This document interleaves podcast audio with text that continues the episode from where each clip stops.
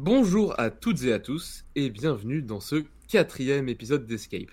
Alors aujourd'hui, épisode un petit peu spécial. Voilà, je parle comme les youtubeurs, c'est incroyable.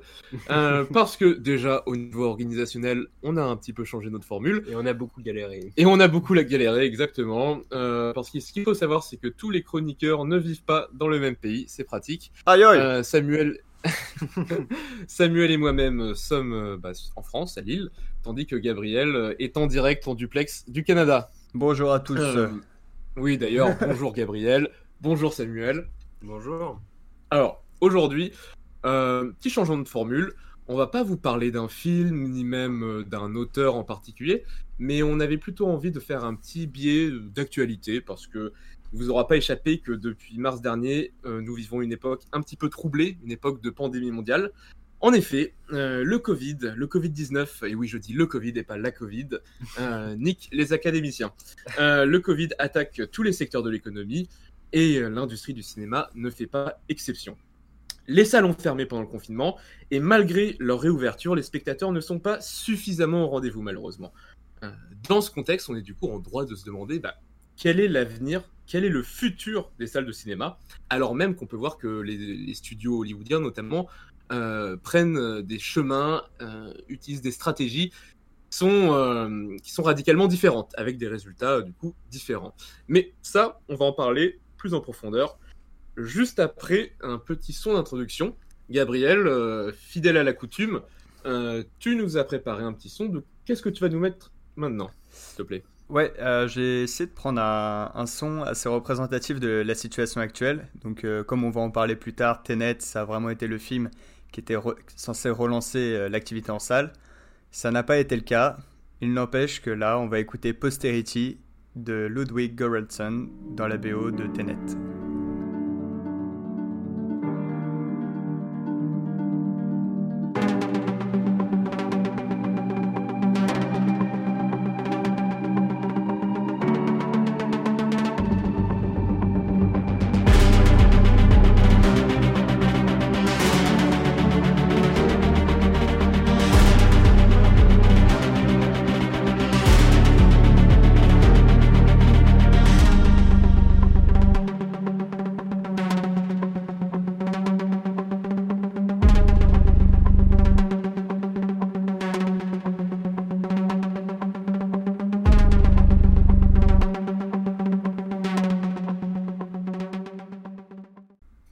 J'espère que ça vous a plu. Euh, je sais pas si vous avez vu le film, en tout cas tous les trois on l'a vu. Peu importe ce qu'on pense euh, vraiment de, de ce qu'il en est, de la qualité du scénario, de sa complexité, etc. C'était trop compliqué. Ce qui est sûr, c'est que Tenet, c'était l'espoir des exploitants de salles. Après le confinement, ils étaient Mm. dans une position assez catastrophique et on leur promettait un film d'action, un réalisateur star et un scénario ambitieux. C'était à peu près de quoi satisfaire euh, tout le monde, tout cinéphile, prêt à aduler le réalisateur sans comprendre son film, comme d'habitude, ou prêt, maintenant on le constate de plus en plus, à aller voir le film juste pour pouvoir le critiquer euh, par la suite. C'est une sorte de syndrome euh, post-logie de Star Wars. Les Bon. gens se précipitent, font la queue. Ça, c'est Et, ça, c'est euh, un peu un point de vue, Samuel. Hein. T'es en train de. Ouais, ouais. tu quittes euh, ton objectivité journalistique. Euh, Euh, aucune objectivité. Bah, ce qui est sûr, c'est que c'est le film qui a fait le plus débat. S'il n'a pas Ah suffisamment bah, attends, rempli ouais, les salles, tous les youtubeurs ils sont allés de leurs petites vidéos d'analyse. Mais c'est ce qui, est, ce qui a été intéressant d'ailleurs, c'est que au-delà des vidéos d'analyse euh, du, bah, du produit filmique en lui-même, on a eu beaucoup bah, de justement de, de, de réactions sur qu'est-ce qui qu'est-ce qui qu'est-ce qui raconte, qu'est-ce que raconte sa sortie Oui, c'est ça. aujourd'hui. C'est, c'est, il y, a- il y a une double grille de lecture. Tenet, c'est à la fois un film très compliqué dans sa narration, mais qui aussi porte beaucoup de sens dans le rôle qu'il va jouer dans l'industrie du cinéma. Et euh, bon, Mm. ce qu'il faut oui, ça a comprendre, vraiment c'est été un marqueur, quoi, une sorte Ouais. de température. de- beaucoup de gens l'ont, attendu. Il y a même des, des cinémas euh, qui, qui ont réouvert euh, exceptionnellement pour la sortie de Tenet, euh, notamment le Grand Rex, qui est accessoirement le plus grand écran euh, de cinéma en France. Mais voilà, il y a Mm. beaucoup d'autres cinémas qui ont, qui ont suivi et, euh, et, euh, Tenet, c'est vraiment un truc qu'on a attendu. Tu vois, d'abord, on, on devait Mm. le voir le 17 juillet, puis le 31, puis le 12 août. Ah oui, il s'est fait, il s'est fait désirer tout l'été. Hein. Je me rappelle, à chaque fois, il a été postpone. On attendait une date. Il a Mm. fini par sortir. Ouais, et quand, quand il est sorti, il était, il était seul. Tu vois, il y avait, Ouais. il y avait personne pour le concurrencer, donc on pouvait se dire. Et il y a moyen, euh, je, je crois que c'est la Warner qui est derrière, il y a moyen que la Warner ait eu la bonne stratégie. Par exemple, quand il est Mm. sorti euh, au Royaume-Uni, c'était 70% de part de marché. En France, 35%. Donc c'est quand même pas mal. Alors finalement, ils sont quand même pas trop, euh, ils ont pas été très performants. C'est-à-dire que même si ils ont bénéficié d'une surexposition avec le Covid et le, la manque, le manque de concurrence, euh, au niveau rentabilité, c'était quand même pas euh, terrible, terrible, il me semble. Non, bah non, ils n'ont pas, ils ont pas eu beaucoup de chance parce que les, beaucoup de cinémas n'ont pas suivi. Et euh, alors qu'il est sorti aux États-Unis, beaucoup de salles à New York ou à Los Angeles n'étaient pas ouvertes. Et pendant un moment, on s'est dit qu'ils allaient pouvoir rattraper leur retard parce qu'ils planifiaient euh, d'être rentables sur le long terme. Mais euh, là, il y a Mhm. Cineworld, qui est donc le, le plus gros, le deuxième plus gros gestionnaire de, de salles de cinéma au monde, qui vient d'annoncer la suspension de ses activités. Et euh, je crois que c'est 536 cinémas aux États-Unis, 127 euh, Ouais, en Grande-Bretagne. Plus de, plus de 500 salles euh, qui ferment. C'est ça, c'est ouais, même plutôt euh, presque. Et donc c'est les- c'est 45 000 salariés en moins et c'est Voilà, un agenda euh, surtout de, de films qui est totalement bousculé parce que là beaucoup de films ont pris peur. Euh, et euh, le premier qui nous vient en tête c'est Dune qu'on attendait euh, beaucoup à la rédaction euh, de Escape. Ah oui, on a versé des larmes. Voilà, mais tu as aussi Jurassic Park qui a été repoussé de un an et à l'inverse tu as, des plus petits films plus confidentiels qui se disent ok là il n'y a, y a aucun blockbuster, il faut y aller maintenant et donc tu as c'est quoi Mandibule de comment il s'appelle Quentin Dupieux qui va être avancé Ah de deux semaines par exemple. Avancé, donc il remplace les autres, quoi. Ouais, ouais. Bah, il, il a vu qu'il y aurait un vide, un vide dans l'agenda des sorties et ils, ont- ils ont décidé de le Comme prendre. il a pas dû lui coûter très cher comme film à faire, il rentrera vite dans ses frais. C'est une stratégie Ouais, aussi. c'est bien vu. Mm. Mais, mais bon, c'est vrai que les, les- les stratégies euh, euh, varient. T'en as qui, qui, qui veulent pas, euh, qui veulent pas euh, se mouiller en présentant leur film et, et en, en essuyant un, un échec cuisant. Mais euh, mais il y, a- il y a quand même un gros acteur du ciné français actuellement qui s'est distingué. Un gros acteur du ciné français. Alors Euh, pas français, pardon. Oui, du, alors, du ciné c'est grande nouvelle, effectivement. le- grand Satan est français. Non, non. Ah. Aujourd'hui, nous allons aussi vous parler du coup de Disney, qui du coup n'a pas choisi de suivre la même stratégie que, que la Warner, en décidant, euh, eh bien, tout simplement, de d'annuler la sortie en cinéma de Mulan. euh, au grand, aux grand dames de tous les distributeurs qui avaient, qui, étaient qui avaient déjà préparé toute une promotion, qui, avaient, qui, qui comptaient sur ce film au même titre, au même titre que Tenet, pour relancer l'activité et la venue dans leur salle. Eh bien non, euh, Disney a décidé de se la jouer solo en distribuant son film euh, directement sur sa plateforme à part, Disney+. à part en Chine, effectivement, où là ils étaient sûrs Oui. de toucher un public fait, euh, ouais. ultra concerné, ultra Exactement. impliqué, et où en plus probablement l'épidémie était mieux contrôlée que dans le reste du monde, donc il y avait peut-être moins de frayeur de ce côté-là. oui, euh, bon, alors et pour ça, tous les autres, une nouvelle fois, ben- Samuel, ton objectivité, euh, il va falloir la garder. Donc il n'y a qu'à moi qu'on reproche euh, mon manque d'objectivité, d'accord. Et Hugo Non, qui, ju- qui juste- taille directement. euh, le- Euh, ici on a une ligne euh, anti-impérialiste, il faut moi- y coller, Samuel. En fait, quand je suis d'accord avec la personne, je dis rien. Non, enfin bref. Euh, non, mais juste ce qu'il faut bien comprendre, c'est qu'il y a, l'opposition oui. Tenet-Disney euh, au niveau des stratégies.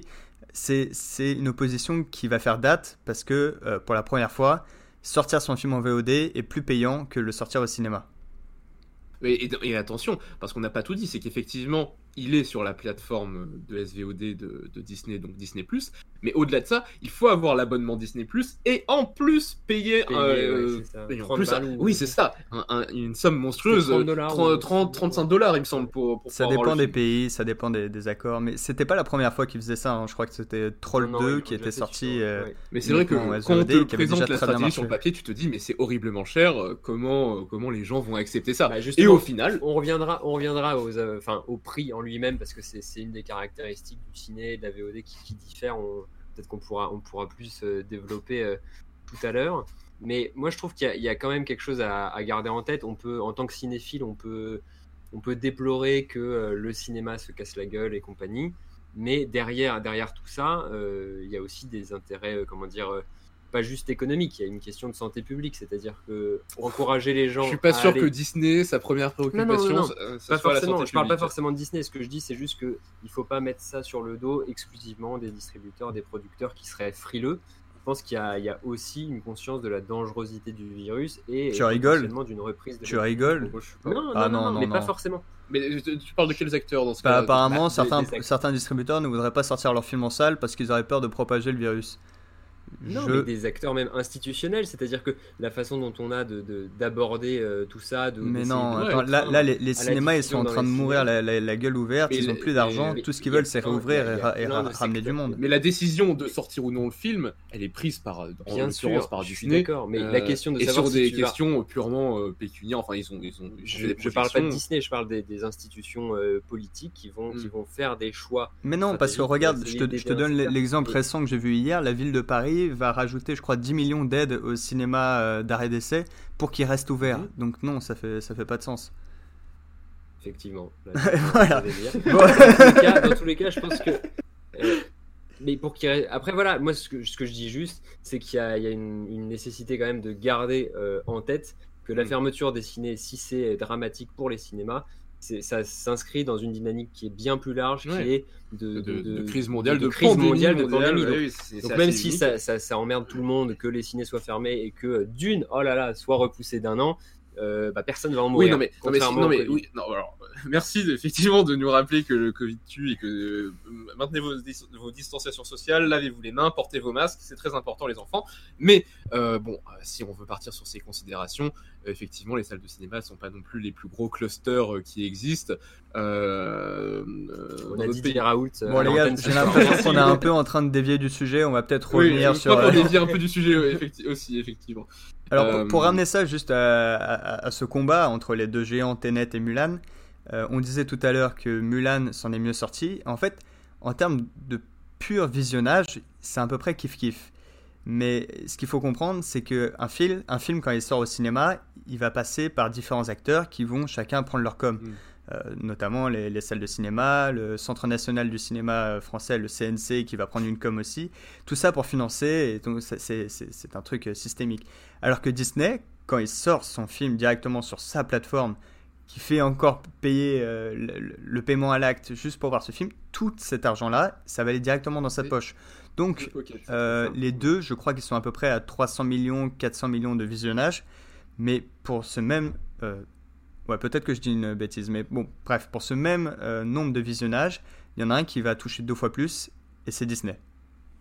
Et ce qu'il faut bien comprendre en plus, c'est que ce choix, ce choix de la part de Disney, il n'est pas, il est pas anodin. C'est pas, il s'inscrit pas juste là parce qu'effectivement, c'était, ils pouvaient pas toucher leur public.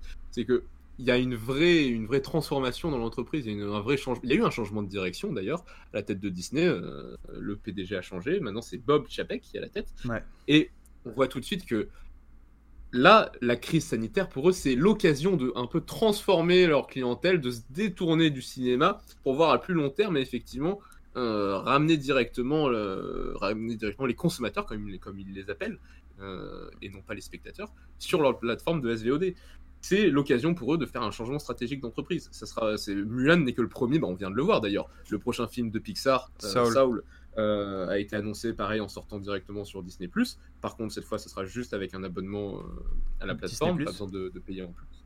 Euh, mais Ouais, oui, ça mais ça, ça- ça, tu vois, ça, ça, va sûrement faire date, hein, ce, ce, ce revirement Ah bah oui. stratégique, qui était déjà planifié, hein, parce qu'il est là depuis février, euh, je sais plus Ah comment ouais, il s'appelle. ouais. Mais c'est, enfin, c'est une déclaration de guerre. euh, enfin, oui, oui, oui, oui, c'est une déclaration de guerre à l'industrie Mais- du cinéma classique. on va dire. Exactement, Guerre, là, pas, en euh, tout cas, c'est- c'est- ça, ça montre une mutation et pour moi, ça, ça me- ça m'interroge parce que je me demande qu'est- qu'est-ce qui peut nous pousser à regarder un film plutôt en VOD par rapport au cinéma? Qu'est-ce quel est Ah le bah vrai- ça c'est ça c'est tout l'enjeu de ce podcast. On va en parler pendant tout le podcast, Mhm. mais euh, ju- juste pour rester sur ce changement stratégique, euh, ça peut aussi inspirer d'autres acteurs parce que là. euh, euh, Hmm. Warner qui a sorti Tenet euh, au cinéma, bah aujourd'hui ils s'en mordent un peu les doigts. Peut-être Bah, que leurs autres films, euh, ils vont peut-être pas faire cette entre guillemets erreur, et on va peut-être assister à la disparition du cinéma, peut-être. En tout cas des salles de cinéma. Est-ce que le cinéma va disparaître? On va vous donner la réponse d'ici 15 minutes. Restez, restez à, à l'écoute. Non, non, mais plus sérieusement, effectivement, on est en droit de s'interroger aujourd'hui. Bien malin serait celui qui pourrait nous dire exactement quelle direction va être prise et qu'est-ce qui va se passer d'ici 6 mois, un an, deux ans. C'est parce que la direction que vont prendre les studios, les distributeurs, les producteurs est de toute façon très conditionnée par l'évolution même de la crise dans laquelle on vit euh, qu'on subit au jour le jour. Et effectivement, plus celle-ci euh, va s'étendre, plus les studios euh, seront à même de, de- de suivre Disney euh, vers une, dématérialis- une dématérialisation de, de leur contenu. Bon alors, tout à l'heure, Sam, tu nous demandais pourquoi euh, on regarderait plus un film en VOD que euh, dans une salle de cinéma. T'as as, des idées? Bah déjà, moi je pense qu'il y, a quelque chose qui saute aux yeux. Tout à l'heure, on parlait de, de Disney qui proposait, qui proposait de voir Mulan en exclu sur sa plateforme en payant un, un, coût additionnel. Mais c'est parce qu'ils se sont bien rendus compte que pour une famille de 4-5 personnes, et, ou plus, bah, c'est hyper cher le ciné. C'est-à-dire qu'il faut y aller, euh, il, faut, il faut payer sa place, qui est de plus en plus cher maintenant, en tout cas en France. Et, bah, euh, nouvelle fois, je t'interromps là parce que c'est assez relatif ce que tu dis. Hein. Le prix euh, du ticket de cinéma en France, c'est pas le plus bas au monde, hein, mais il est moins cher qu'aux États-Unis, il est moins cher qu'au Canada où, je suis actuellement. Et où il, reste, avec des, il reste relativement élevé, enfin, surtout quand, tu compares, quand tu compares un abonnement à une bah plateforme de SVOD comme Netflix, euh, tu payes un abonnement, tu payes le prix d'une séance de ciné, tu vas avoir un abonnement pour un mois, un mois et voir tout ce que tu veux. on est d'accord, on est d'accord. tout ce que tu veux, évidemment non. Bah, mais as accès à un catalogue. Mais t'as un catalogue énorme. Mais voilà, c'est vrai que dans, euh, moi j'ai vu un petit peu les réactions sur les réseaux sociaux euh, parce qu'effectivement c'est un sujet qui fait débat, les gens se rendent bien compte que, les choses sont en train de changer. J'ai vu des gens effectivement qui vont te donner les arguments. au cinéma, tu vas être perturbé pendant ta séance que tu vas payer effectivement, comme, on va dire, tu payes 10 balles juste pour un film alors que tu as tout, un catalogue.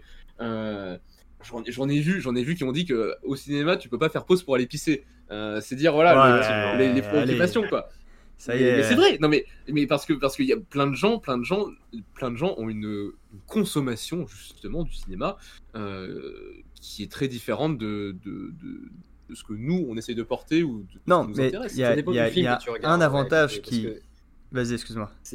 Non, mais c'est que ça dépend de l'implication du, du, spectateur dans le film. Aujourd'hui, Netflix, euh, alors je, crois que c'est Netflix qui propose une option euh, de visionner les contenus en accéléré. Oh mec, ça m'a rendu fou ça. C'est terrible. tu vois, non, mais ça, montre bien qu'on a, il y a deux poids deux mesures en fonction du film que tu regardes et de ton degré d'implication dedans.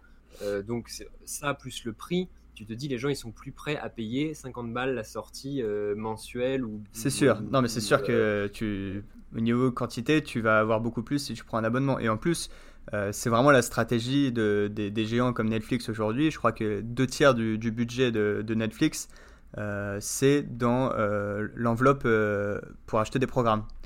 Et mm. cette enveloppe, elle a, elle a complètement explosé en, en, quelques années. Je crois en 2013, c'était 2,3 milliards et en 2019, c'était 15 milliards. Donc, euh, et ça, ça, devrait atteindre les 26 milliards en 2028. Donc c'est vraiment. On voit que leur, leur catalogue, leur catalogue s'étoffe. Moi, je me souviens quand ils sont arrivés un peu sur le marché français, je ne trouvais pas du tout l'offre intéressante. Oui, les gens parlaient même de prendre des proxys pour utiliser le Netflix américain parce que le catalogue était. Ouais, ouais, ouais. Moi, c'était vraiment, je voyais pas l'intérêt du truc. Alors qu'aujourd'hui, les, les, mecs qui font des partenariats avec MK2, ils te sortent l'intégrale de Truffaut, l'intégrale de, de, la nouvelle vague française. Toucher des publics, ils vont toucher des publics qui sont ultra variés. Hein. Tu vas avoir euh, autant des espèces de comédies romantiques coréennes que des films d'auteurs français, que des blockbusters américains. C'est quand même très varié. Alors effectivement, on trouve pas tout, ça c'est évident. Euh, mais l'offre est variée, elle est complète et il y a de quoi faire un bon tour. c'est un truc qui séduit. Hein. Je crois que ouais, la, dernière stat que j'ai trouvée euh, d'après une étude Adopi, 49% euh, des Français possèdent une offre euh, streaming en France.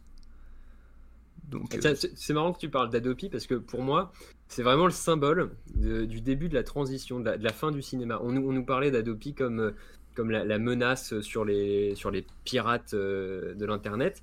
Et pour moi, c'est vraiment le marqueur du début de la fin. C'est-à-dire qu'on a habitué les gens à accéder à du contenu pas cher, voire gratuit, chez eux, et à le visionner voilà, à, leur façon. Attends, attends, Est-ce que tu penses que si on n'avait pas été habitué à ça, on n'aurait pas euh, quand même accroché à Netflix? Ah, mais la question, non, mais la question, c'est une amorce, on va dire. La question, c'est de savoir si Netflix aurait existé aussi vite sans ces pratiques-là, qui étaient quand même très massives, le streaming en bah, ligne, etc. Euh, ils ont juste bah, légalisé le truc et fait à leur sauce en payant un petit peu, mais parce qu'ils ont vu que le public était prêt quelque part. Mais le, oui, je ne sais pas si c'est directement lié euh, au streaming. En fait, pour moi, c'est plus lié à l'évolution d'Internet. Le fait qu'avant, le marché n'existait pas.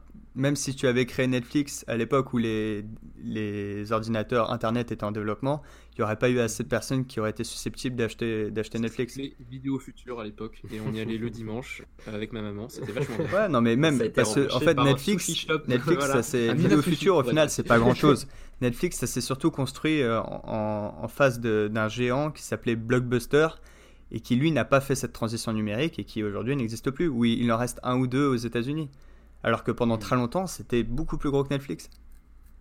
C'est vrai, c'est tout à fait vrai. Mais euh, là, là où vraiment je, peux soutenir les, plateformes VOD comme Netflix et HBO, pas Amazon ni, ni Disney parce que je n'aime pas ce qu'ils font, mais c'est que vraiment ils arrivent à, à c'est produire... pas très objectif euh, Gabriel ah non je, moi je suis pas du tout objectif on va revoir ton objectivité journalistique s'il te plaît mais euh, tu vois dernièrement il y a Netflix qui a sorti euh, le dernier film de Charlie Kaufman qui est un peu déprimant mais bon comme tous les films de, de Charlie Kaufman ça s'appelle I'm Thinking of Ending Things et franchement je n'imagine pas ce film sortir au cinéma c'est c'est trop fucké. Il y, a, il y, a, trop d'idées que tu ne peux pas pitcher un producteur et que tu ne pourrais pas sortir au cinéma. Et donc rien que pour ça, bah, merci les plateformes VOD. Moi, je suis tout à fait d'accord. Et puis même, tu peux prendre. Après, euh, après aujourd'hui, les. Enfin, ça, sera peut-être amené à changer justement quand on voit que Disney décide de, changer sa stratégie. Mais c'est vrai qu'il y a certaines productions qui jusqu'aujourd'hui étaient encore inaccessibles aux plateformes comme Netflix, qui étaient réservées au cinéma. On n'aurait pas, on n'imaginerait pas, en tout cas jusqu'à aujourd'hui, euh, des, super productions Marvel euh, sortir direct, produites par, par, Netflix et sortir sur leur plateforme. Euh, ils ont besoin d'une force de frappe. Euh, ouais, mais il y, a déjà des, des super productions sur des plateformes VOD.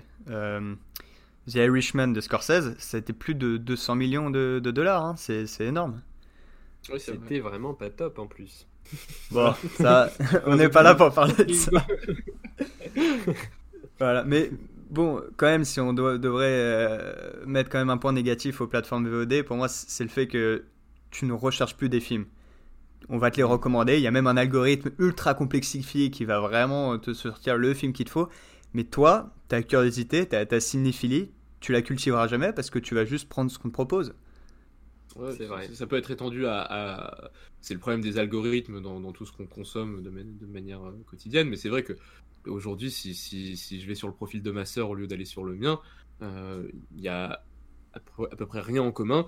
Et je sais que du coup, elle ne sortira jamais de, de cette, de, cette, espèce de bulle dans laquelle l'a placée Netflix, où elle tourne avec ses petites comédies romantiques euh, coréennes notamment. euh... ça a un nom, ça. Je sais plus comment ça s'appelle, les dramas ou je sais plus. Les dramas coréens, exactement. Bravo Gabriel. Mais euh, d'une certaine façon, moi aussi, du coup, je suis un peu enfermé dans ma bulle, alors avec des films que je juge meilleurs, que je trouve mieux, mais peut-être que ça m'empêche de découvrir d'autres choses. Peut-être que les dramas coréens, c'est vachement bien. Et, et, je le sais pas. Mais non, franchement, tester et désapprouver. L'algorithme de Netflix qui te propose euh, parfois les mêmes films que d'autres gens, mais avec des vignettes différentes. C'est-à-dire qu'ils ont compris vrai, oui, y a une esthétique qui va plus te plaire, et du coup, en tout cas, ils vont te proposer le même film avec vraiment deux, deux, deux esthétiques euh, radicalement différentes pour te faire cliquer euh, absolument. Après, pour moi, on l'a pas encore évoqué, mais mais je trouve que effectivement, là où Netflix euh, bah, ne pourra jamais remplacer la salle de cinéma, c'est justement sur l'expérience même de salle de cinéma. Hmm. Euh, quand euh, sur Twitter, là, le tweetos que j'ai cité, bon, l'abruti, là, il, il considérait que c'était des contraintes, mais en réalité, c'est ce qui fait justement l'expérience de cinéma, de ne pas pouvoir, euh, de ne pas pouvoir s'absenter, de ne pas pouvoir faire pause, de ne pas pouvoir regarder son téléphone. On est obligé de donner toute notre attention au film qui nous est présenté. En plus, dans des super conditions, on est bien installé, on a le fauteuil, le grand écran, c'est parfait, le son qui va bien c'est les meilleures conditions la vingtaine de gamins de 14 ans qui oui, crient pendant il faut éviter il faut évéter les films euh, d'horreur le vendredi après le vendredi c'est soir ça c'est pas toutes les séances qui sont comme ça. Mais mais, mais dès qu'on dès qu'on sait aller à peu près aux bonnes séances euh, on est dans les meilleures conditions possibles pour apprécier un film et on est même on a une préparation mentale on a une condition un conditionnement mental qui va nous obliger à rentrer dedans à nous investir plus et à l'apprécier beaucoup plus. Sam, il s'appelle comment le. Je sais, je les ai vus euh, à la télé, je, je, leur ai donné trois regards, alors que si je les avais vus au cinéma, ça aurait été bien plus marquant. C'est d'où mmh. l'intérêt justement des ressorties qu'il y a au cinéma quand tu vois des ressorties de 2001 de l'Odyssée de l'espace. La semaine dernière à Lille, il y avait The Thing de Carpenter. C'est des films qui sont intéressants à revoir au cinéma, ou même là, on peut parler très récemment, qui, qui a en plus été vachement distribué, Akira Ouais. Mais même, Ouais, euh. Samuel, c'est- c'est comment il s'appelle le film que tu allé voir avant-hier? Ah, de Coppola. Euh, Non, non, non. Sur les Gilets Euh, jaunes en France. Ah oui, euh, c'était super bien ça de David Dufresne. Bah ça c'est très particulier parce que Bah, le format il se veut pas. Mais du justement, tout, en euh, fait, euh, on, lui a, on lui a reproché, par exemple, de pas montrer la profession des gens qui étaient interviewés dans, dans ce film. Est-ce que tu as le nom? Parce que moi, je l'ai oublié. Si si, euh, c'était un pays qui se tient sage. Voilà. Et en gros, lui, il disait que c'était un, un choix de mise en scène de se dire que puisque ça va sortir au cinéma, je, je n'ai pas besoin d'attirer le spectateur. Tout est, déjà, tout est déjà fait, il est déjà dans la salle, il ne peut plus s'échapper. Et donc maintenant, je, n'ai- plus besoin de mettre de floriture, je n'ai plus besoin de, de rentrer dans des cases mais précises. Je, comprenais pas la, la critique dont tu parlais. Euh, Mais c'est pas une critique, c'est une, une interview. euh, c'est pas une- c'est c'est une interview de je sais plus comment s'appelle ce réalisateur qui expliquait que puisqu'il sortait son film au cinéma, il n'avait Ouais. pas besoin de, de faire tout, tout ce, ce travail pour attirer le spectateur. Qu'une fois qu'il était là, piégé dans la salle, tu n'avais plus besoin de rentrer dans des codes précis. Encore faut-il ouais, l'attirer euh, dans la salle. Oui, C'est ça le problème, c'est que si, si on si on fait pas de. Enfin pub là, en plus, on parle d'un film vraiment de- d'un ouais, public de niche. hein. oui, mais peut-être, mais peut-être que du coup, c'est vers ça que se, se dirige euh, le cinéma. C'est effectivement du contenu, on va dire entre guillemets mainstream, euh, bien calibré sur les plateformes, et effectivement des propositions de cinéma un peu plus originales qui seront de toute façon, qui de toute façon de base n'attiraient pas forcément le, le kidam et qui continueront à, à attirer le, le public de niche dans les cinémas d'art et essai ou dans Ça des plus grandes salles, mais ça va quand même euh, induire une perte de revenus Ah bah, monstrueuse pour Ah le bah, ciné. parce ça que va, ça va être, ça va être, c'est grâce ça va aux être, tuches ça va, qu'ils ça font va être, leur ça va être fric, des euh, fermetures de, de salles, ça va être une réduction du parc, mais peut-être que c'est là-dessus. Mais il, il n'empêche que, en tout cas personnellement, tous mes meilleurs souvenirs de cinéma, tous mes films préférés, je les ai vus en salle. C'est. Il y a- il y a- Ah, je partage pas, je partage pas tout. ouais. Mais effectivement, Bah effectivement, mes meilleures expériences de cinéma sont en salle, mais Mais même, Enfin, même parfois, ça peut, sûr, ça des- peut jouer sur ton appréciation du film, tu vois. Euh, je, moi, je suis allé voir Avengers Endgame le, le jour de sa sortie et j'étais euh, dans une salle. euh, ben, gros, moi j'ai adoré parce que j'étais avec des gars. Je, crois qu'il y avait des gars qui étaient, euh, qui étaient déguisés. Mais euh, même quoi qu'il arrive, au moment de la scène de fin, tu sais, où ils arrivent par les portails et tout, toute la salle se lève, se hurler, t'es comme un ouf. Et je suis d'accord, on et- avait fait pareil Ouais, pour, on était pour allé Star Wars voir, 8. ouais, on, était allé au Grand Rex en avant-première et, c'est- et tout de suite, alors que. Enfin, je dis ça, mais j'ai bien aimé Star Wars 8. Ce Ah, n'est pas le sujet pas du podcast. Wars. Mais je n'ai bien, j'ai bien aimé Star Wars 8. Mais je pense que d'ailleurs, mon appréciation du film est en largement due euh, aux conditions dans lesquelles je, je l'ai vu. Ah bah, de voir des gens qui se battent en sabre avec des sabres laser euh, Ouais, juste avant suite, euh, dans, la, ça te- dans la queue, c'est Là, vraiment tu pas te mal. crois sur Tatooine. Hein. Ouais, Et- c'était- Et tu vois, euh, même la- parce que là, ça a été la stratégie récemment des cinémas euh, pendant l'après-Covid où il y avait très peu de films qui sortaient. Euh, donc tu le disais Hugo, il y a Akira qui est sorti, euh, 2001 qui ressort à peu près tous les ans, Rocky Horror Picture Show qui, tous les tous les Halloween ramène des, des, gens qui viennent chanter en chœur déguisés en travelot. Et, et en fait, les, sorties ciné, même les ressorties ciné, ça permet de, de continuer à faire vivre les films. Et en les Ah ouais. sortant uniquement sur des plateformes VOD, et qui plus est, parce que là, la, la stratégie de Disney, c'est pas seulement de plus aller au cinéma, c'est aussi de plus sortir de DVD. C'est tout dématérialisé. Et bah tout ça, ça empêche le film de d'avoir euh, une histoire, de, de, de continuer de vivre après, après sa sortie. Non, mais oui, oui, je, suis- je suis tout à fait d'accord. Et euh, bon, alors ça, c'est un peu discutable, mais euh, en plus de toute cette ambiance qu'il y a dans, dans la salle, tu as aussi des meilleures conditions. Le, le grand écran, le, le système son euh, Dolby Atmos euh, qui va bien t'envelopper. C'est Pour moi, ça Alors, joue ils en profitent pour monter un peu le prix du billet parfois de manière assez, oui, oui, mais assez parce que- scandaleuse, mais, ouais. mais c'est là où je trouve qu'effectivement on tape un, un espèce de plafond de verre, c'est que on peut te rajouter effectivement du Dolby Atmos, du machin, du je sais pas, des sièges en 5D qui vont te balancer de la neige et Ça, c'est de la on merde, ça. te Ça, à la gueule quand il pleut, etc. Et tu vas payer des, des tickets à 20-25 balles, mais je- au final, pour moi, la vraie valeur ajoutée du cinéma, elle est dans sa proposition, dans sa proposition de base. Et tout ça, c'est du plus qui peut être Oui, très mais intéressant, mais c'est pas ça. ça. qui va pour moi, qui- c'est pas ça pour moi qui sauve le cinéma. Oui, mais tu vois, si, c'est vrai que si on part du principe, enfin, tu le disais tout à l'heure, qu'on allait peut-être se retrouver avec deux, deux propositions de cinéma, c'est-à-dire une à la, à la maison euh, avec un grand catalogue, etc., et un public de niche qui ira plus euh, voir des films en salle. Au final, on peut aussi imaginer que justement, ce public de niche, il ira à la fois voir des films d'auteurs un peu bizarres Et en même temps, ça peut être un peu comme quand on va au parc Astérix euh, ou à Disney. Est-ce qu'on a envie que le salle de cinéma se transforme en non, Disneyland mais tu vois, non, mais Disney dans notre salon, dans nos salles, il y en a marre Il y en a marre Non, mais tu vois ce que je veux dire, c'est qu'on sera prêt à faire du coup le sacrifice encore plus exceptionnel et plus important bah, de, de thunes, quoi, pour avoir accès à un truc que tu n'auras jamais chez toi. Jamais tu auras le siège qui bouge. Oui, non, donc, bien sûr. La Ouais, 3D, ouais, ouais. enfin, la 3D maintenant on l'a maintenant. oui, c'est vrai que, Ouais, mais exemple, euh, tu le- vois, ce, ce truc là d'aller toujours plus loin dans la surenchère d'effets, euh, le siège qui bouge, euh, le, ce qu'ils appellent la 4D, tu sais, avoir des, des postillons dans la gueule. euh, Ouais, il- pour moi, ça, mais ça peut c'est- pas marcher sur le long terme. Déjà parce qu'il faut que toutes les salles s'équipent, mais, Mais surtout parce qu'il faut que le film soit mis en scène pour être euh, regardé comme ça. Je pense aussi que c'est une impasse, euh, je trouve. Et Non, mais ce que je veux dire, c'est que ça va se transformer oui, en oui, truc assez exceptionnel, genre de, effectivement de niche aussi. Quitte mais- à aller au cinéma euh, pour voir le gros blockbuster, le dernier Marvel, et ben là on va se faire plaisir. Ouais. aller- Ouais, mais Ça- regarde, les, les Marvel c'est Disney, et les Disney maintenant ils vont plus sortir au cinéma. non, je, je pense pas, je pense pas. Je pense que les, les Marvel ils vont Bah, encore, mais- on va encore se les taper un petit moment. Ouais, ouais. Après, encore une fois, tout dépend de, tout dépend de la crise, hein, tout dépend du Covid. Plus, plus ça va durer, plus on va vers des conséquences irréversibles. Moi, ça me fait un peu penser, vous savez, euh, euh, on pourrait faire une analogie un peu avec, euh, comme quand tu fais une crise cardiaque ou un AVC. Sympa. Non, mais oui, plus, plus, tu, plus tu passes de temps euh, sans que ton cerveau soit alimenté, plus tu vas perdre des, des- des capacités cognitives et plus Ouais. les, dégâts, les dommages vont être irréversibles. Et là, c'est pareil. Si la crise s'étale sur un an, deux ans, trois Mhm. ans, là, effectivement, ça, Oh, va, putain. ça va être terrible. Il y aura plus de re- Quand les salles vont fermer, il y aura plus personne pour les réouvrir derrière. Ouais, Ah mais bah si là, tu fais la comparaison avec l'abstinence, bah, c'est exactement l'inverse. Bon, on va arrêter les comparaisons douteuses, les gars là. Euh, mais en plus, moi je trouve que la, la société elle s'adapte drôlement vite à cette mutation parce que je sais pas si vous vous souvenez de l'époque ô combien lointaine où, euh, où on allait au cinéma avec la meuf qu'on avait envie de pécho.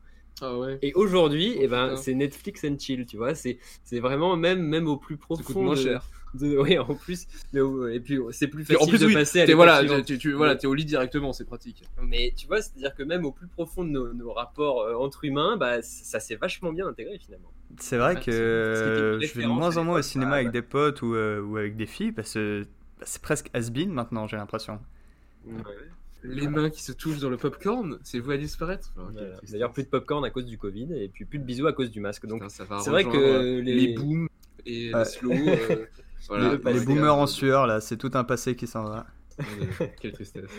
C'est encore de la faute de Disney. Et tu sais que d'ailleurs, en parlant de Disney, moi, ce qui me, Encore ce eux. qui, ce qui me rend, euh, ce qui me rend euh, dingue, c'est que euh, quand on s'intéresse à, à- à qui produit quoi dans le cinéma américain, ce qui est fou, c'est vraiment leur prédominance. Là, on a parlé de Netflix beaucoup et de la concurrence qu'ils faisaient au cinéma en salle, mais en réalité, il y, a- il y a déjà une, une énorme guerre et une montée en puissance de Disney depuis, depuis. euh, je pense qu'on peut situer les années 2005, 2006, 2006 avec le rachat de Pixar. Euh, alors, je, sans trop rentrer dans les détails, ils ont, Ouais. ça a été up and down hein, Disney et il y a vraiment eu une période euh, où euh, ils années sont. 2000 ont Ah, pas été au début folles, des années 2000, euh, mais a priori. Mais après, euh, oui, enfin, ils ont racheté et après, ça s'est remis en branle ça, avec après- le rachat de Marvel en Marvel en 2009. 2009. Mais c- ce, qui est, ce qui est sûr, c'est qu'aujourd'hui, Ouais. ils, ils pètent tout. Enfin, c'est c'est 30% de Ouais. chiffre d'affaires à Hollywood. euh, C'est un acteur C'est d'ailleurs Marvel qui les a, c'est Bah, qui les a vraiment relancés dans le game. Ils ont quasiment un tiers des entrées, enfin en tout cas du prix des billets américains. C'est-à-dire que sur, sur, sur l'intégralité des revenus générés par le ciné aux États-Unis, tu as quand même un tiers du fric qui est généré impressionnant. par Disney, par le groupe. Donc ça va être euh,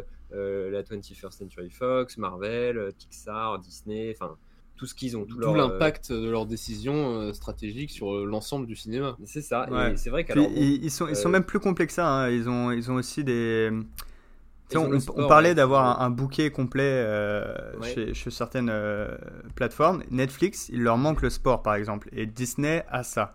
Ils ont ESPN, et ESPN, c'est, mettons, le, le- le- le Netflix du sport, et ça appartient à Disney. d'accord. Et du coup, c'est- alors, une question, s'ils ont, s'ils ont la Fox, ils ont aussi du coup Fox News. euh, Je- etc. non, je crois pas que ce C'est deux choses, deux Euh, entités différentes. là. non, je crois qu'ils ont racheté que la partie cinéma, mais ça, faudrait, le, faudrait le vérifier. Ça, c'est pas du tout sûr. hein. Mais. euh, Tu voudrais dire que, tu voudrais dire que Mickey, c'est Trump? Je le savais. bah, Donald et Mickey d'un autre côté. Oh là là là là, tout est lié. Est-on vraiment étonné Euh, Ce qui est sûr, c'est qu'avec le poids qui pèse, euh, ça, ça fait peser une. je me répète, mais en gros, ça peut menacer l'équilibre un peu des forces dans, dans, dans, le business hollywoodien, dans le ciné américain et même dans le ciné mondial. Et, et aux États-Unis, c'est l'occasion de faire une petite parenthèse droit très fun. Ah, super, j'adore les parenthèses droit.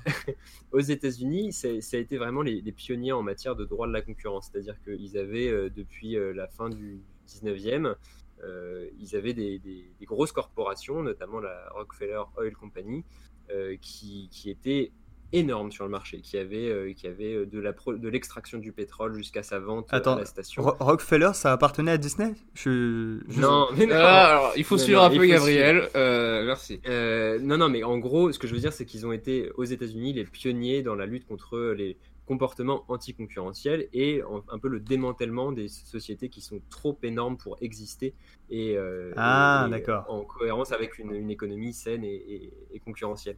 Et du coup, ils ont, ils ont fait passer le Sherman Antitrust Act, qui est la, première loi euh, vraiment euh, qui permet de démanteler une, une grosse boîte parce qu'elle fait du mal aux autres en fait à force d'être trop grosse. Et, et c'est intéressant de voir qu'aujourd'hui, bah, la question s'est un petit peu euh, posée au moment du rachat euh, de la 21st Century Fox par Disney en 2017 ou 2018, dans ces eaux-là.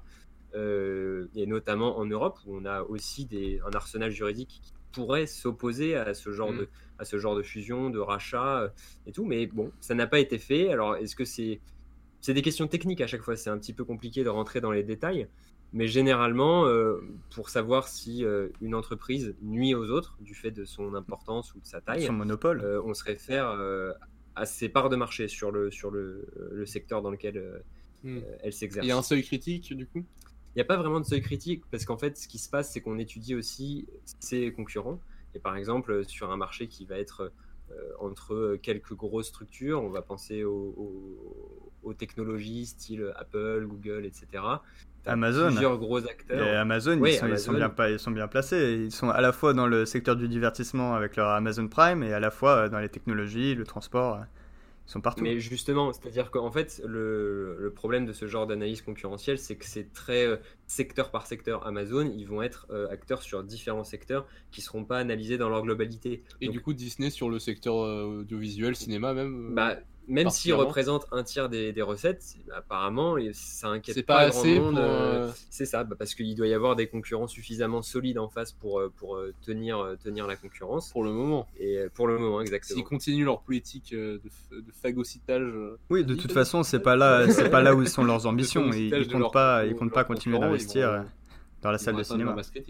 C'est ça. Après, voilà, il faut pas non plus se reposer exclusivement sur les Américains, parce que j'ai dit tout à l'heure que c'était les pionniers. Aujourd'hui, en France et en Europe, on a, euh, on a aussi les armes hein, pour, euh, pour lutter contre. En ce moment, il y, a, il y, a, un gros débat autour des GAFA et de la taxation qui est menée par l'autorité de la concurrence. Mais il faut savoir que l'autorité de la concurrence a aussi un pouvoir en termes de... Euh, pardon, euh, par, euh, par la Commission européenne. Et la Commission européenne a également un pouvoir euh, en termes de concurrence et peut mm. empêcher Disney de racheter un énième studio, même si ça se passe qu'aux États-Unis. Ah, même sur des, des boîtes américaines aux États-Unis, ils peuvent intervenir. Mais attends, est-ce que, est que tu penses que c'est réaliste? Parce que territorialité du, du, droit européen? Bah, non, mais attends, les gars, parce que je, je, je, je, doute pas que ça soit possible, mais est-ce qu'ils le feront? Ah bah alors euh, ça je sais pas, il y a des trucs politiques et puis même au niveau économique, c'est des experts qui se renseignent pendant des mois, qui étudient tout ça. Euh, mais a priori, euh, c'est possible, c'est largement possible, ça a déjà été fait. Et même une, petite autorité de la concurrence d'un petit pays, a priori, peut bloquer à elle toute seule la fusion entre deux géants américains. a priori, mais tu, tu l'as vu où ça?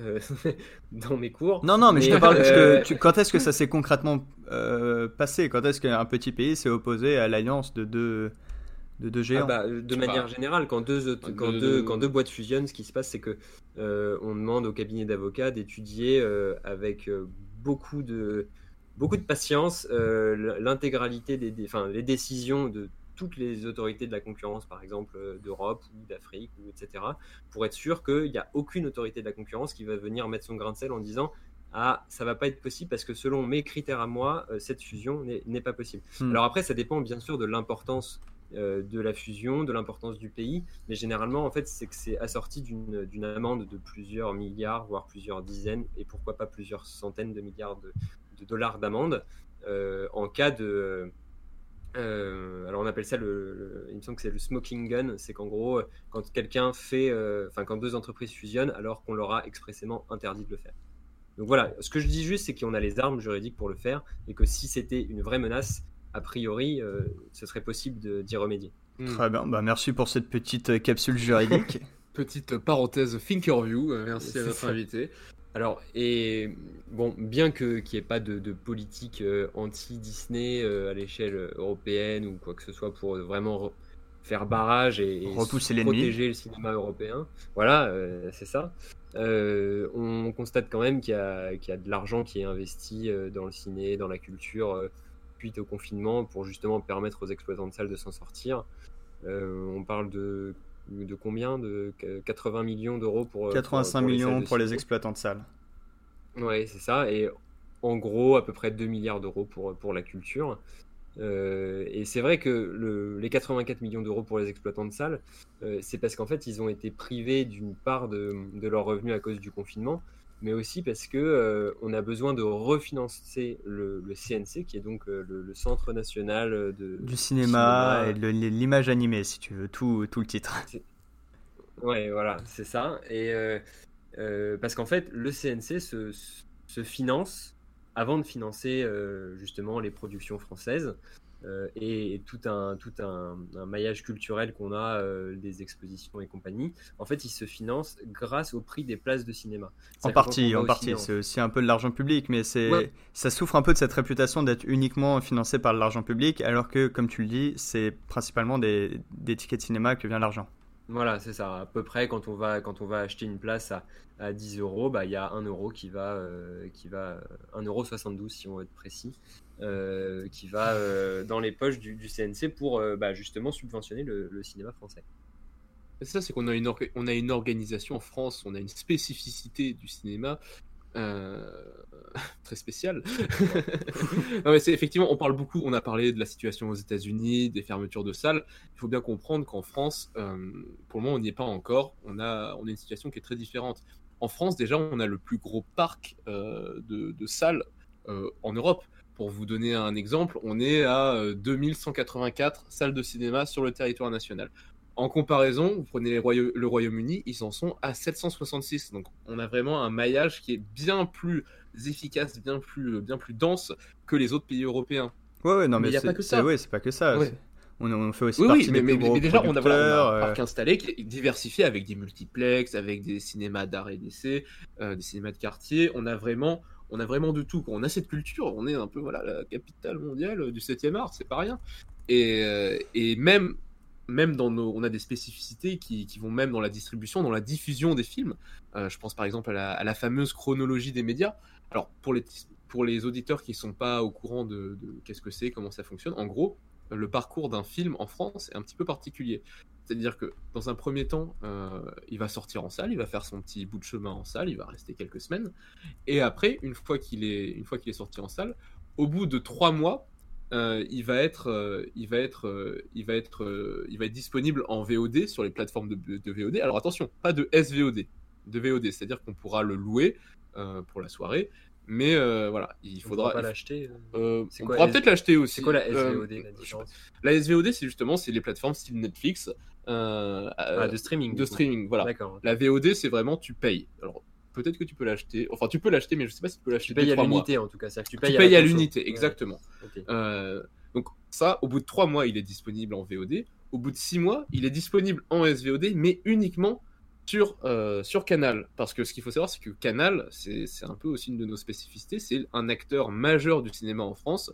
Euh, ils produisent, ils produisent, ils produisent tout en France. Tous les mmh. films français passent par Canal. C'est, c'est, c'est... d'où, d'où les, les, les passes droits qu'il a comparé à toutes les autres plateformes, style Netflix, alors euh, style Netflix, plateformes internationales qui elles n'investissent pas autant dans le cinéma français. Oui, Gabriel? Oui, euh, ils produisent euh, en 2018, c'était 114 millions d'euros investis, et en comparaison, le, la deuxième plus grosse chaîne de télé qui a investi le plus, c'était TF1 avec 35 millions, donc plus de trois fois moins, presque quatre fois moins. Ouais, c'est ça. Ils ont, ils ont, voilà, ils ont une certaine hégémonie sur la production. C'est, c'est, du coup, ça, ça voilà, c'est un ascenseur qui se renvoie. À la fois, ils investissent, mais du coup, ils ont des droits euh, avant les autres pour la diffusion. Parce qu'effectivement, au bout de six mois, c'est disponible sur, le, leur, ah, sur leur, plateforme de SVOD. Et au bout de 20-22 mois, euh, c'est disponible en clair sur la télé, sur les chaînes publiques ou sur TF1 ou bref, à la télé.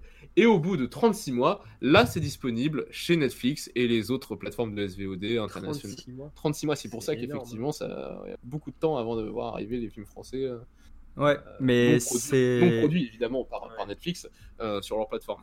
C'est très important ces, ces, 36 mois parce que ça permet en tout cas, ça a été pensé pour permettre aux films en salle d'avoir euh, tout le temps euh, nécessaire pour euh, réellement être rentable. Et ensuite, mm. qu'il y ait une demande qui se crée pour les produits DVD, etc. Sauf que ça, pour beaucoup, c'est une logique qui est un peu dépassée. Et il y a deux camps qui vont se créer.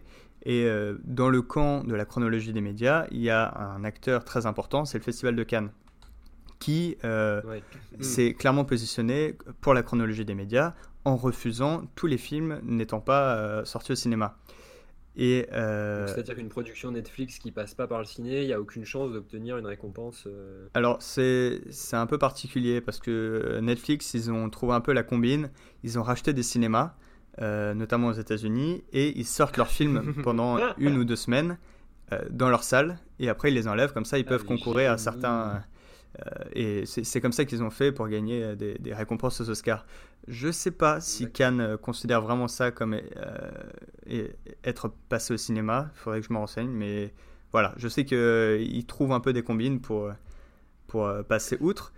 Mais plus, plus spécifiquement sur le Festival de Cannes, c'est aussi une, une, vision du cinéma qui va encourager le, le cinéma d'auteur, qui ne va pas euh, à l'inverse d'un Disney qui va chercher à contenter ses actionnaires, qui va essayer de formater un produit pour, pour le faire apprécier au plus grand nombre, Festival de Cannes va vraiment essayer de faire ressortir des, des, visions euh, individuelles, personnelles, et, qui, euh, pour beaucoup, vont choquer à première vue. il y a un milliard d'exemples de, de, séances choquantes. je pense que Gaspard Noé est complètement abonné à ce genre de, séances à Cannes mais euh, c'est aussi révélateur de, de, de, futurs succès. Euh, dernièrement, il y a eu Parasite, euh, qui a mis à peu près tout le monde d'accord, et qui a été révélé par le Festival de Cannes. et donc pour amener ça à la France, c'est aussi un des pouvoirs de la France de promouvoir ce genre de révélation. Oh, on a un rayonnement là-dessus qui est, qui est, indéniable. Et même quand on parle effectivement des, on, s'interroge beaucoup sur, euh, bah, sur l'hégémonie des plateformes américaines, que ce soit Amazon Prime, que ce soit Netflix ou aujourd'hui Disney ⁇ Mais c'est vrai qu'au final, euh, à l'échelle européenne, il n'y a pas vraiment d'acteurs qui, qui, émergent, on n'a pas vraiment de coordination entre, entre les différents pays. Il y a, beaucoup de coproductions. Il y a des coproductions, on pense, on pense à. Bah, mais même, euh, voilà, pas enfin, sur le cinéma, mais plus sur un aspect documentaire ou sur d'autres choses. On a ah, Arte, par exemple, à la télé, franco-allemand. mais même, euh, même au ciné, c'est-à-dire qu'en France, c'était Gabriel qui, toi qui nous disait que la, France était un. ah, on est. Mais c'est là où vraiment. Alors, bon euh, d'ailleurs, je vous invite à regarder ma vidéo sur le cinéma nigérien sur la chaîne Magabi, où j'explique que la, France est le sixième plus gros producteur de films au monde, mais euh, ce nombre de productions, il est en partie dû aux coproductions. C'est là où on est vraiment les champions. En gros, les coproductions, c'est de s'associer. Alors, coproduction internationale, plus spécifiquement, c'est s'associer avec des producteurs d'autres pays. Et ça, euh, c'est pour moi un peu le futur du cinéma, puisque ça mélange beaucoup d'avantages déjà augmenter le budget, ce qui est quand même non négligeable. Mais c'est aussi euh, bénéficier de, plusieurs savoir-faire, c'est avoir des, décors dans différents pays. Et même en allant tourner dans différents pays, ça va être plus facile après d'exporter le film. Euh, en, en, étant plusieurs à financer, euh, bah, c'est peut-être moins d'argent en cas de succès, mais surtout moins de pertes en, cas de, de, de, bid. Mm. et donc voilà, c'est plein, plein d'avantages. Et euh, selon moi, c'est un peu le futur, le futur du cinéma.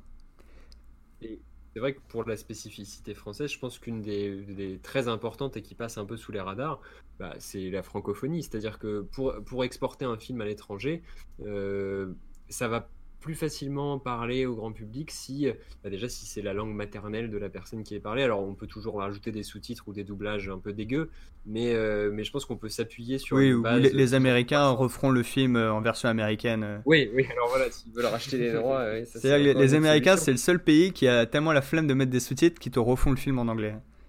Tu refond le film. Mais je pense, je suis même pas sûr que ce soit. C'est c'est qu'ils savent que ça va beaucoup plus toucher les gens de chez eux, quoi. C'est qu'ils. C'est vrai que Si oui, ça se passe c'est- pas à New York ou à Los Angeles, euh, laisse tomber, quoi. Old C'est- Boy, on pense à Old Boy, on pense à Intouchable, euh, qui sont Ouais. des, voilà, des histoires qui sont très ancrées dans leur. Mais le, les- cinéma, euh, de- le cinéma français, qui euh, le cinéma français s'exporte quand même très très bien. hein, euh. Alors, je vais Bien vous sûr, donner les chiffres de 2017. Ils sont excessivement bons. Mais euh, aux États-Unis, euh, Très grand cru. très grand cru. Bah, c'est bizarrement c'est Valérian euh, qui avait euh, qui avait vraiment rapporté cette année-là de Luc Besson. Ouais, mais bon, c'est pas franco, enfin c'est pas franco-français, euh, Valérian quand même. Bah si, c'est Enfin, Besson. c'est- Bah, c'est c'est- c'est oui, mais EuropaCorp. c'est Besson, mais euh, La boîte de production est français. française, le coup- le, le Pour coup, réalisateur est français. C'est le, c'est- voilà, c'est. ouais, parce que moi il me semblait que justement Besson, bah, c'était un réalisateur français. qui Non, non, sa- il a, il, a, il a sa propre boîte de prod. Il avait, il avait. C'est en train de se. Enfin, bref. C'est pas le sujet. Mais euh, euh, en Amérique du Nord, euh, c'était 13,5% de part de marché du cinéma français, ce qui est énorme. Ouais. Euh, en Ouais. Europe occidentale, 30,7%. En Asie, 22,9%. Donc vraiment, Ouais, mais tu vois, encore une fois, quand tu parles d'Amérique du Nord, bah, on se retrouve avec le Canada dans le, dans le, dans le lot. Alors, euh, ça, ça doit faire gonfler les stats aussi. Et encore une fois, on se retrouve avec un pays avec une. Attends, une tu parles du Québec, là? tu Bah, penses que le bon, Québec Canada, influ- influence les, les 300 millions d'habitants américains? Non, non, non, mais bon, ça peut jouer sur la.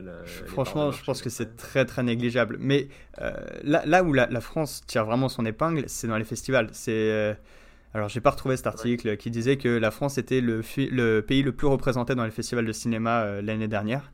Mais un des problèmes de produire autant, euh, c'est que parfois les ça c'est un gros reproche qu'on fait au cinéma français. Les films sont mal produits, pas assez d'argent et euh, pas assez de communication, pas assez de marketing autour. Ce qui fait qu'ils vont passer une, deux semaines, euh, maximum trois euh, à l'écran. Et encore trois, c'est vraiment pour ceux qui commencent à marcher. Et au final, n'auront pas leur chance. Ce qui fait qu'on a Mm. beaucoup d'argent qui est dépensé pour des films qui ne peuvent pas rapporter d'argent. Donc là, là, on fait face à un, un des plus gros problèmes du cinéma français. ouais. Là, je me fais un peu le- la, la voix de, de Catherine Deneuve. Elle, elle porte un peu ce, ce- ce genre de jugement sur le cinéma français. Et d'autres, à l'inverse, se disent que oui, mais euh, si on ne donne pas leur chance à euh, des nouveaux cinéastes, bah, on n'aura pas de nouvelles visions qui vont émerger. Et ce sera toujours les cinéastes confirmés qui vont pouvoir se, se reproduire. Et parce que bon, il y a un peu cette image du, du cinéma comme euh, une grande famille. hein. Et donc, euh, une fois, une fois que tu as réussi à, à marcher, tu, tu restes avec ta team et tu continues de te faire produire. Et, et c'est ce que fait des gars comme euh, Franck Dubosc ou, ou des, des gens qui, qui, qui Ouais. savent euh, qu'ils peuvent apporter un public. Mais tu vois ce que tu dis sur le fait qu'il va rester euh, 3-4 semaines et il sera pas rentable et compagnie. euh, pour moi, ça, incite surtout à, repenser la chronologie des médias dont vous parliez.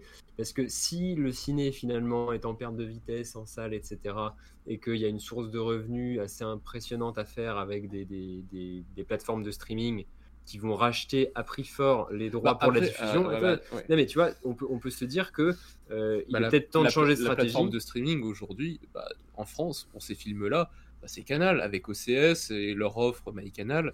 Enfin, je trouve qu'ils sont quand même vachement performants. On parlait justement d'opposer des- une plateforme européenne ou française aux Oui, mais grands du coup, on acteurs. se retrouve qu'avec un seul acteur qui va acheter. Alors que si tu les mets en concurrence avec les autres, ça va peut-être leur nuire. Mais ce qui est sûr, c'est que les prix vont s'envoler. Et donc, euh, en termes de financement du ciné, Bah, il ça faut que peut c'est- être dans ce cas, mais, mais dans ce cas, l'alternative, il faut, il faut que ces acteurs dont tu parles, ils investissent euh, dans la production des 10 films au même titre que Canal. Bien sûr, c'est à penser, mais Ah disons bah que oui, en, non, mais c'est bloquant à 36 mois, oui, mais tu vois, en, en bloquant à 36 mois l'acquisition des droits à la diffusion par Netflix, et ben en fait, on tue aussi le film dans l'œuf, dans le sens où et ben la, la, la hype sera largement passée, et à moins Bah, que ce soit un encore film une fois, je suis culte, pas d'accord parce que je trouve que justement en France, encore une fois, Canal a cette, a cette aura qui fait que voilà, euh, les gens, les gens, les gens vont sur sur leur plateforme, ils consomment le film, ils suivent, ils, se sont tous abonnés à OCS pour regarder Game Oui, c'est ça. Il y, a, aussi la euh, stratégie de bouquet euh, de, de, de, Canal qui s'inscrit un peu comme une porte d'entrée à tous les services VOD. tu auras l'offre qui va te donner accès à Disney, HBO, Netflix. C'est vraiment bien foutu, quoi. C'est vraiment bien. Hein. Ils ont vraiment, enfin, quand tu compares le On aimerait bien être sponsorisé Canal vidéo. Euh, ouais, s'il vous plaît, envoyez-nous des goodies.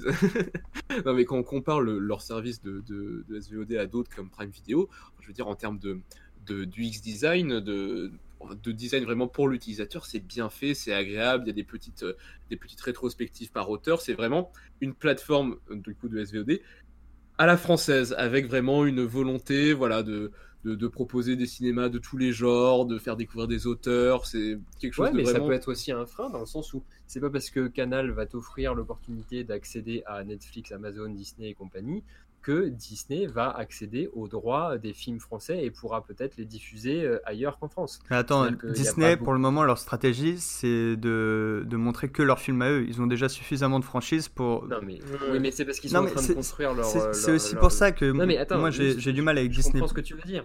Ouais, mais juste, pour finir là-dessus. Ce, ce, que je veux dire, c'est que c'est une source d'exposition, tu vois. C'est-à-dire que, euh, à force de se dire, il y a que Canal parce que Canal c'est fantastique et grâce à Canal tu peux accéder à des trucs d'ailleurs, et eh ben on oublie de penser l'inverse, qui est de dire, bah, en passant par les autres, on pourrait toucher un public. si, on prend un, exemple très récent, on a le film Mignonne qui a été du, qui est du coup. Allez, c'est parti. Euh, oui, on, va, non, on va pas parler, on ne va pas parler de la polémique, etc. Évidemment, les gens qui se sont insurgés sont très cons. On va passer à autre chose. Mais euh, effectivement, Netflix a du coup pu diffuser ce film mhm. parce qu'il l'avait produit. Non, alors non, euh, non, c'est pas, c'est pas vrai. Ils ont racheté les droits, mais euh, ils ont racheté les droits, à l'international. Mais attends, parce que ah. tu as quand même raison sur un point, c'est que Netflix, ils font l'effort d'aller euh, chercher des, des productions euh, un peu plus originales. Ils vont aller produire en France. Disney, à l'inverse, ils vont ne sortir que leurs franchises à eux. Il n'y a, y a, presque pas de production originale, et quand, quand, elles y sont, elles sont pour un public euh, mondial, si ce n'est américano-centré. Et plus que ça, ils ne sortent même plus leurs films en France. Ils n'ont aucune stratégie pour la France, ils n'ont aucune stratégie pour l'Europe qui ne représente rien à leurs yeux. Donc il y a un moment, il faut, il faut, il faut euh, faire euh, front, il faut, les acteurs faire sans eux. mais ça, je suis bien d'accord. Faut pas, et, faut pas, euh, et, voilà, et, et, Disney. Et attends, ah. juste, juste, pour finir, c'est ce qu'on en pense. On va renommer l'épisode. Les films français, les films français représentent 32% du marché en France au cinéma. Les films américains représentent 55% en France. Donc on, on est complètement dépendant d'eux aujourd'hui.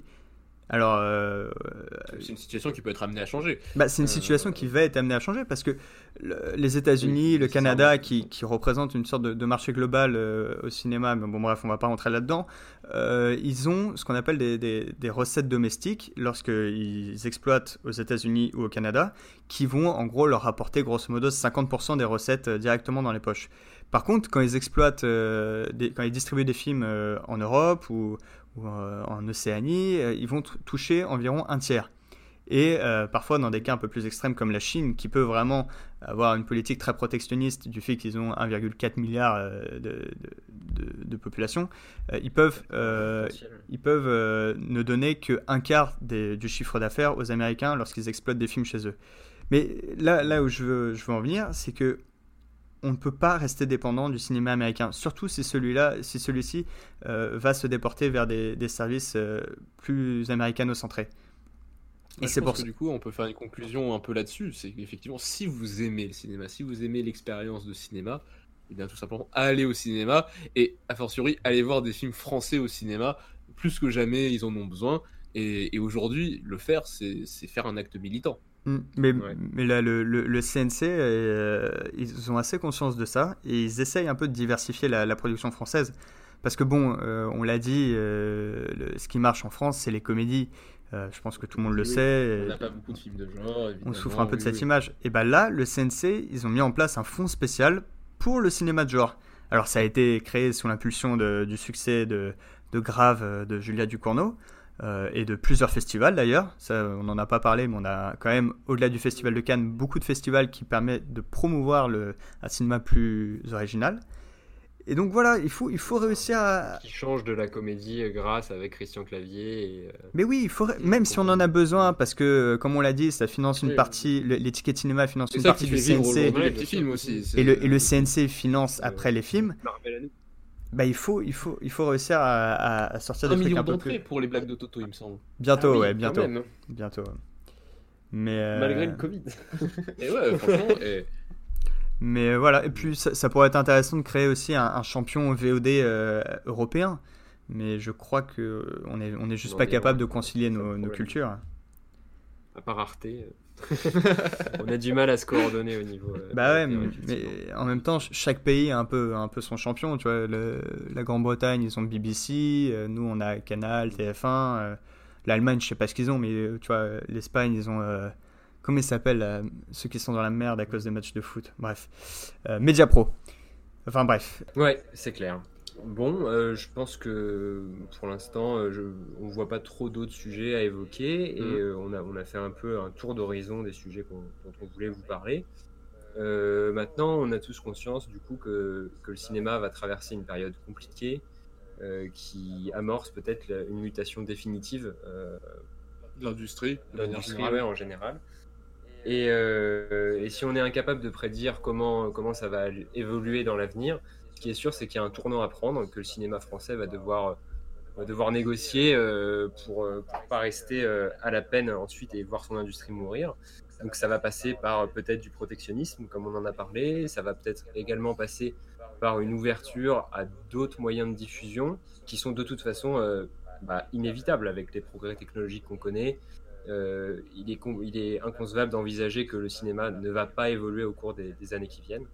Donc, euh, donc voilà. Bah oui, oui, je suis, je suis plutôt d'accord avec vous. Euh, c'est vrai qu'on a, on a essayé de donner une vision un peu générale de la situation. Donc, euh, avis à tous les professionnels de l'industrie, euh, c'est sûr qu'on a dû faire quelques approximations. Pardonnez-nous. Le but, c'était vraiment de, de vous donner un, un avis général, quelques clés de compréhension. Un petit, un petit d'actualité aussi pour les profanes. euh, C'est, c'était aussi, aussi notre intention, quoi. Voilà. Ouais, et puis c'est toujours l'occasion d'apprendre des trucs nous-mêmes. Je je voulais juste dire à, à l'occasion, ça m'intéresserait de, de refaire euh, ce genre d'épisode euh, plus porté sur l'actualité ou sur des, des thèmes généraux que Ouais, réellement un si, film. euh, Si, si l'actualité s'y prête, si les, les sujets euh, s'y prêtent, euh, c'est un format qui me plaît pas mal aussi. Complètement. Cool. Plutôt qu'une rétrospective euh, plus classique, on va dire. En tout cas, si, cet épisode vous a plu, comme les autres, vous connaissez la recette, vous allez nous suivre sur Facebook, la page Escape, vous allez rejoindre tr- notre million de followers, on peut plus lire vos messages privés, mais on fait ce qu'on peut quand même, on essaie de suivre le chemin. Nouveauté, on a une page Twitter, un Twitter Escape officiel. Alors le nom exact du Twitter, c'est Samuel C'est Escape, le, le podcast. podcast. le podcast. Donc voilà, allez follow. Euh, N'hésitez pas à nous interpeller. C'est avec plaisir qu'on interagira avec vous. Et, et en tout cas, on a hâte de vous retrouver pour un prochain épisode très bientôt. euh, dans ces conditions qui au final se sont très bien déroulées, hein, malgré Ouais, la ça s'est distance, hein, c'est très bien passé. Euh, encore un plaisir euh, d'échanger avec vous, messieurs. On vous souhaite une bonne soirée. À plus. Salut Bisous.